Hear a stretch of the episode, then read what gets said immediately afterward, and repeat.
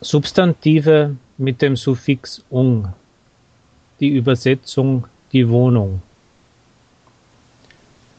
Von vielen Verben können wir die Substantive mit dem Suffix ung bilden, zum Beispiel wohnen, die Wohnung, sammeln, die Sammlung, übersetzen, die Übersetzung,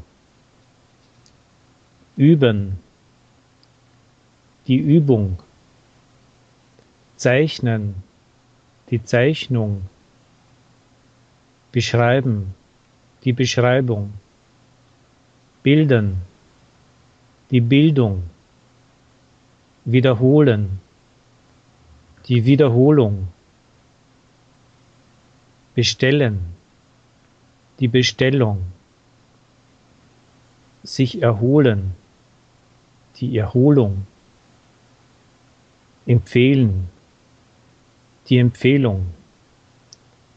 Beachten Sie, dass alle Substantive mit dem Suffix ung femininer sind.